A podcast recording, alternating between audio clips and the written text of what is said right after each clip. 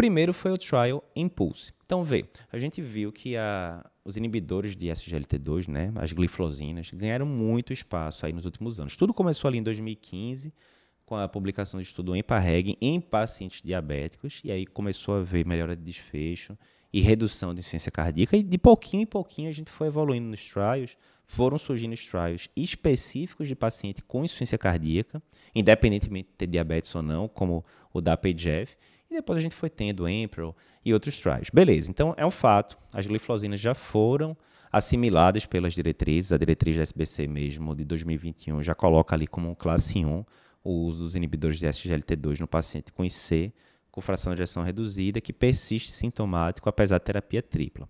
Ok. Uma dúvida que fica é o seguinte: estou lá, eu com meu paciente que já usava terapia tripla, IECA, beta-bloco, espirono, e ele é internado no hospital descompensado. Ok. Eu consigo compensá-lo, né? Às vezes eu tenho até que usar inotrópico. Aí consegui tirar isso tudo, estou perto de mandar o paciente de alta para casa.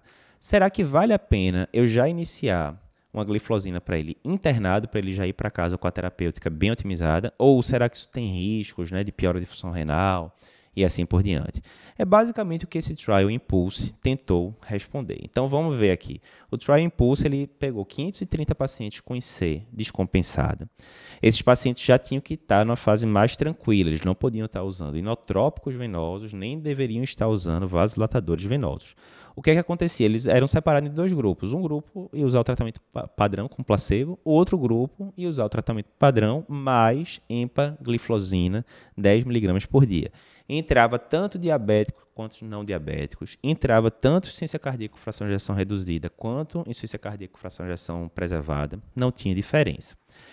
Nesse aspecto, é um estudo um pouco diferente de outro recente chamado Soloist é, Worsening Heart Failure, né, WHF. Por quê? O Soloist, ele só incluía pacientes diabéticos, nesse estudo atual que a gente está comentando, tinha diabético e não diabético, e no Soloist tanto podia começar a medicação antes da alta, quanto logo depois da alta. Aqui não, todo mundo recebia antes da alta. Beleza.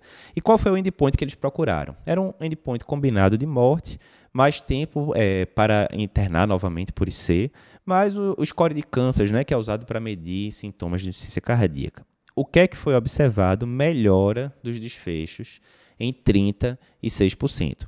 Ou seja, mais um estudo que mostra para a gente que sim, é seguro você iniciar uma glifosina num paciente que teve uma, acabou de ter né, uma, uma descompensação de insuficiência cardíaca, desde que ele não esteja naquela fase crítica né, de usar inotrópico, é, nitroglicerina, nitroprusiato, venoso. Não, tem que estar tudo fora já disso, paciente mais estável, mas sim, é seguro você começar essa medicação para o paciente ainda internado. Não só é seguro, como sim vai trazer benefícios né, a, a curto, médio prazo para esse paciente. Mais um tijolinho que a gente coloca ali na muralha que vem sendo construída em relação aos inibidores de SGLT2 no contexto de insuficiência cardíaca.